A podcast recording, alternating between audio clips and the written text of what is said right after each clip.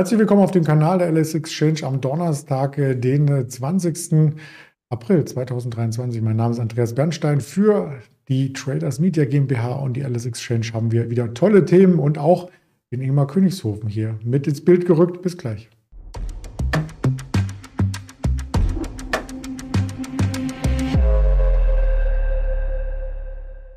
Das Ganze wie angedeutet als Interview und natürlich auch mit dem Risikohinweis, dass wir keine Anlageberatung oder Handelsempfehlung aussprechen. Da holen wir gleich den Ingmar dazu. Hallo Ingmar. Hi Andreas, grüß dich. Ja, gestern noch gerade so am Jahreshoch vorbeigeschrammt, aber eine enorme Stärke im Markt und heute verlassen den Markt so ein bisschen die Kräfte. Ähm, meinst du, das ist nachhaltig? Ich hoffe, es ist nachhaltig, dass der Markt zumindest jetzt mal etwas korrigiert. Das ist ja das, äh, wovon ich letzte Woche schon gesprochen habe, dass ich eigentlich davon ausgehe, dass wir mal eine kurzfristige Korrektur am Aktienmarkt sehen könnten, weil eben das Sentiment auch extrem positiv ist. Also die Marktteilnehmer gehen momentan davon aus, dass der Markt weiter steigt. Das erkennt man eben am Sentiment, das jetzt in dem Hier-Bereich äh, weit vorgedrungen ist. Und das würde zumindest als Kontraindikator dafür sprechen, dass der Markt vielleicht mal etwas zurücksetzt. Man muss sagen auch, wir haben zwar in den letzten Handelstagen dann immer wieder neue Jahreshochs gesehen, allerdings die Spannen, wie der Markt eben auf ein neues Allzeithoch gesprungen ist, also die Differenz zum vorigen Jahreshoch, die wurden immer geringer. Dementsprechend war es auch schon fast zu erwarten, dass jetzt hier irgendwo mal die Luft äh, auszugehen scheint und der Markt mal etwas zurücksetzt. Jetzt sehen wir eine gewisse Korrektur und ich würde jetzt darauf warten, falls man noch nicht positioniert ist, ob die 15.650 Punkte Marke nach unten durchbrochen wird. Sollte das der Fall sein, dann handelt es sich hierbei wahrscheinlich um einen Fehlausbruch nach oben und dann könnte der Markt wieder deutlicher zurücksetzen Richtung 15.250 bis 15.200 Punkten. Und äh, die Marken, die ich gerade schon genannt habe, das sind eben diese ja, Marken aus der Seitwärtsrange aus dem Februar. Da ist der Markt ja relativ lange seitwärts gelaufen, zwischen 15,2, 15,250 auf der Unterseite und 15,650, 15,700 auf der Oberseite. Und sollten wir jetzt wieder zurück eintauchen in diese Seitwärtsrange, dann wäre das im Endeffekt, wie ich gerade schon gesagt ähm, habe als Fehlausbruch zu sehen. Und dann könnte der Markt gut und gerne wieder Richtung der unteren ähm, Seitwärtsrange laufen, 15.250 bis 15.200. Muss man aber mal warten. Heute sehen wir jetzt gerade schon intraday so eine kleine Gegenbewegung.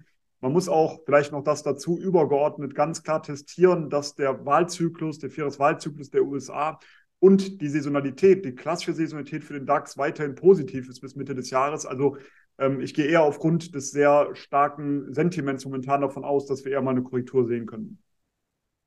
Ja, darauf spekulieren eben sehr viele, dass mal eine Korrektur kommt. Und deswegen kommt sie halt gerade nicht, weil kleine Rücksätze schon gekauft werden. Ich weiß auch nicht, wie weit das noch weitergeht. Ich weiß aber, dass ähm, auf einzelne Unternehmen äh, sehr, sehr skeptisch geschaut wird. Und wir haben in der Quartalsbilanz äh, ja gestern den Hammer mit Netflix gesehen, wie die Reaktion war. Erstmal nach unten nach den Quartalszahlen und gestern nachbörslich kam dann auch noch eine Tesla.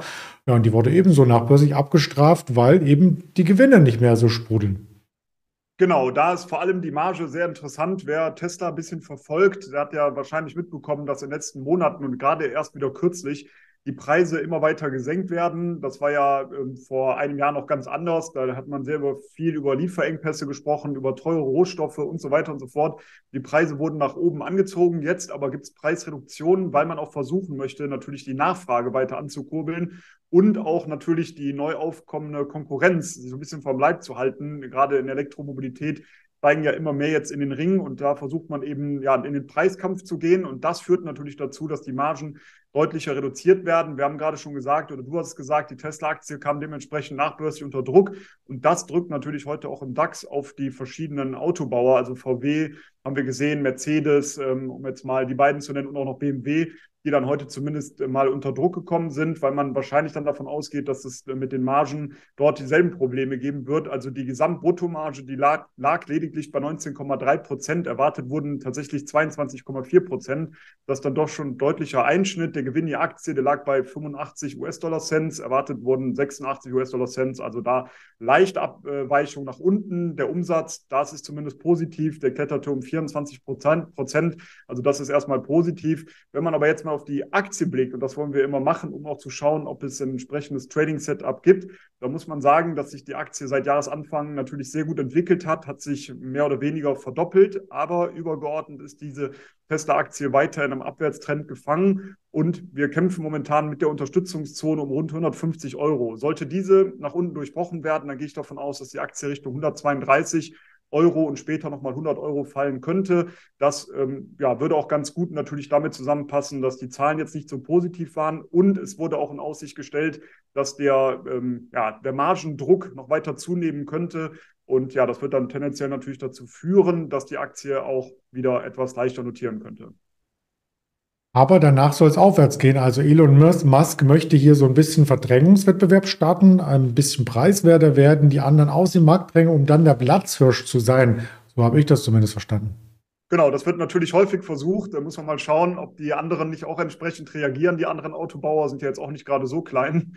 Wenn wir jetzt an die deutschen Autobauer denken, äh, ob die das dann so mit sich machen lassen, das sei mal dahingestellt. Aber das ist natürlich das, was man immer versucht. Zunächst einmal die Preise dann zu senken, die Margen auch ähm, ja, zu senken und damit beziehungsweise damit zu kalkulieren, dass weniger Margen äh, eingenommen werden. Und so kann man natürlich versuchen, den äh, Wettbewerb aus dem Markt zu drängen ob das dann gelingt oder nicht, das muss man abwarten. Und anschließend, wenn es denn so kommen sollte, dann wäre das natürlich der positive Fall, dass man dann die Preise natürlich auch wieder nach oben anpassen könnte. Ja, also da vielleicht noch hinzugefügte Wettbewerbe wie eine Rivian, die ist ja auf einem Allzeittief. Also den hat man ja schon fast verdrängt. Und auf der anderen Seite zieht es ja dann auch wieder neue Wettbewerbe an, wenn man die Margen hochschraubt. Also ich weiß nicht, ich bin äh, zu wenig Ökonom, um das beurteilen zu können. Wir lassen uns einfach auch mal von der Marktbewertung leiten. Und da ist Tesla immer noch ähm, ganz weit vor allen anderen, um nicht zu sagen, viel, viel zu teuer. Ja, das ist immer die Frage, ob es zu teuer ist. Der Markt bewertet es so momentan und äh, dementsprechend, wenn du jetzt sagst, es ist zu teuer, dann äh, möchte ich mich wieder mal anschließen und das würde ja auch ganz gut natürlich mit meinem Trading-Setup hier dann ähm, funktionieren. Wenn man eben sagt, diese Unterstützungszone bei 150 Euro, die fällt, dann könnte man eben darauf spekulieren, dass eine weitere Abwärtsbewegung folgen könnte. Hier ist natürlich immer wieder sehr viel Zukunftsmusik eingepreist und ähm, ja, Elon Musk natürlich führt ohnehin häufig dazu, dass eben viele sehr positiv gestimmt sind und davon ausgehen, dass die Aktie auch in den nächsten Jahren deutlich durch die Decke gehen könnte. Ja, genau. Und vielleicht dazu noch ein Bild. Also die Analysten sind sich da auch nicht alle einig. Es gab auch ein, zwei Runterstufungen jetzt nach den Quartalszahlen. Also da wird das Bild äh, sich jetzt auch in den nächsten Tagen noch ein bisschen verschieben. Da schauen wir mal, wie da die Einschätzung der großen Investmentbanker ist. Aber wo sich alle einig sind und sicher auch wir beide, ist äh, Don't Drink and Drive, oder? Ja, aber vielleicht, wenn die Elektromobilität voranschreitet und vor allem das autonome Fahren, vielleicht ist es irgendwann möglich, auch etwas zu trinken und dann trotzdem noch nach Hause fahren zu können. Das wäre natürlich gar nicht so schlecht. Kann man sich vielleicht den Uber oder das Taxi sparen. Das stimmt. Oder den Chauffeur, das Gehalt für den Chauffeur. In deinem Fall. Natürlich, also Spaß beiseite. Heineken äh, steht also quasi dann hoch im Kurs irgendwann mal. Genau, das ist jetzt mal ein Wert, den man vielleicht gar nicht so auf dem Schirm hat. Heineken ähm, wird wahrscheinlich nicht jeder jederzeit draufblicken. Allerdings, der Chart ist schon mal sehr interessant, weil die Aktie kurz vor einem Allzeithoch notiert. Und das wird sicherlich den einen oder anderen, der gerade zuschaut, überraschen. Äh, wenn jetzt ein Ausbruch nach oben stattfindet, um zunächst einmal über den Chart zu sprechen, dann gehe ich davon aus, dass wir relativ schnell Richtung 110, später 120 Euro ansteigen könnten. Dann haben wir eben nach oben keinen Widerstand. Aber dazu müsste erstmal dieser Widerstand, das neue Allzeithoch sozusagen ähm, kommen werden. Also das alte muss abgearbeitet werden. Da müsste man mal warten, ob die Aktie dort dann eben dynamisch drüber ansteigt. Ziele, wie gesagt, wären 110, später 120 Euro. Auch hier gab es eben Quartalszahlen, die sind zwar nur leicht besser ausgefallen, als das von Analysten erwartet war, aber die Aktie hat zumindest direkt darauf sehr positiv reagiert. Und wenn wir jetzt auf die Zahlen mal gucken, der Gewinn, der ist angestiegen um 6 Prozent auf 403 Millionen Euro. Die Erwartung war sogar leicht höher bei 417 Millionen Euro. Aber was vor allem überrascht hat, das war der Umsatz im ersten Quartal und der hat im Vergleich zum Vorjahreszeitraum 11 Prozent zugelegt auf 6,38 Milliarden Euro und die Erwartung war hier 6,35 Milliarden Euro, also war dann schon doch deutlich besser, als das erwartet wurde. Dementsprechend positiv reagiert die Aktie. Hier würde ich aber, wie gesagt, darauf warten, ob eben ein neues Allzeithoch erreicht wird, dann erst auf der Long-Seite einsteigen, weil es eben auch gut sein kann, dass hier jetzt das Ganze erstmal als harter Widerstand gesehen wird, die Aktie nach unten abprallt und dann zunächst einmal noch eine Korrektur anstehen könnte. Man ist auch ganz optimistisch für die nächsten Jahre. Die Bilanzprognosen haben wir hier schon mal reingereicht und äh, das sieht auch dann von den Schätzungen eher von den, für die nächsten Jahre ganz gut aus. Auch da die Konkurrenzsituation mal ganz kurz ins Bild gerückt. Eine Anhäuser Busch, die sogar noch ein bisschen größer ist, die hat nicht so gut performt in diesem Jahr.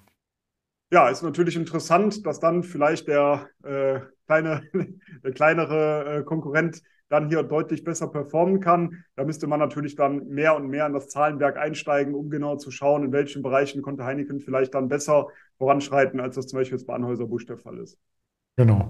Ja, das wären so die äh, Punkte, die wir heute hatten. Auch Wirtschaftsdaten hatten wir. Wir hatten die Baubeginne ähm, gerade aus den USA geliefert bekommen. Die Tesla-Aktie ist immer noch im Minus rund 7% und am Morgen gab es schon die Erzeugerpreise aus Deutschland sowie die Erstanträge auf Arbeitslosenunterstützung aus den USA. Weitere Infos dann auch gerne morgen wieder hier auf dem Kanal, dann ein bisschen eher.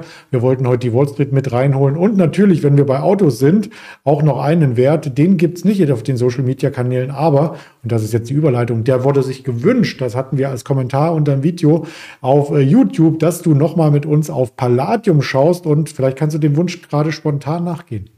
Äh, natürlich, sehr, sehr gerne. Also Palladium war ja einer der Favoriten von mir in den letzten Wochen. Da hatten wir hier auch schon einige Male drüber gesprochen. Und was sieht man jetzt? Der Palladiumpreis, der konnte jetzt sehr stark anziehen in den letzten Handelstagen. Wir hatten ja eine relativ lange Seitwärtsphase jetzt gesehen, also ein Bodenbildungsprozess. Und meine Aussage zuletzt war, dass ich davon ausgehe, dass wir Richtung 1600 US-Dollar ansteigen werden. Und wenn diese 1600 US-Dollar nach oben durchbrochen werden, dann wird das nächste Kursziel von mir sogar bei 1800 US-Dollar. Das sieht sehr positiv aus. Warum? Zum einen die Saisonalität, die ist für den April positiv, aber was mich sehr bullig und sehr positiv stimmt, das sind vor allem die COT-Daten, also der Commitments of Traders Report aus den USA. Da blicke ich ja immer auf die Commercials. Das sind eben die großen Marktteilnehmer, die mit einem Rohstoff arbeiten. In diesem Falle die großen Produzenten und die großen Abnehmer von Palladium. Und da sieht man, dass die eine extrem äh, starke Netto-Long-Positionierung haben. Wahrscheinlich ist das sogar die die größte Netto-Long-Position, die sie jemals hatten. Zumindest wenn man mal 10, 20, 30 Jahre zurückgeht, ist das die größte Netto-Long-Positionierung. Und das ist für mich ein sehr bullisches Zeichen gewesen. Deswegen bin ich auch davon ausgegangen, dass der Ausbruch aus dieser Seitwärts-Range ähm, nach dem Bodenbildungsprozess stattfinden wird. Ist jetzt so gekommen. Wie gesagt, jetzt sind wir sogar über die 1600 US-Dollar im Future angestiegen. Mein nächstes Kursziel wäre dabei 1800. Und die aktuelle leichte Korrektur, die, sie, die wir seit gestern sehen, die könnte man dann eventuell, wenn man auch an dieses Trading-Setup, ähm, ja, wenn man daran glaubt, könnte man das Ganze natürlich jetzt wunderbar noch umsetzen. 30 Jahre beobachtest du schon Palladium. Wahnsinn, so lange bin ich noch nicht dabei. Ganz so lange bin ich auch noch nicht dabei, fünf Jahre später, aber Palladium war jetzt nicht einer der ersten Werte, die ich mir angeguckt habe. Aber die, das Sehr Schöne schön. ist ja, im Chart kann man alles ja. immer wunderbar noch nachvollziehen. Ja, sollte auch nur als Scherz gemeint sein. Alles gut. Dann freue ich mich aufs Interview in der nächsten Woche, Ingmar, und wünsche dir schon mal ein schönes Wochenende. Freue ich mich auch drauf. Alles Gute, weiter gute Trades, bleibt gesund und bis nächste Woche. Ciao. Bis dann, ciao.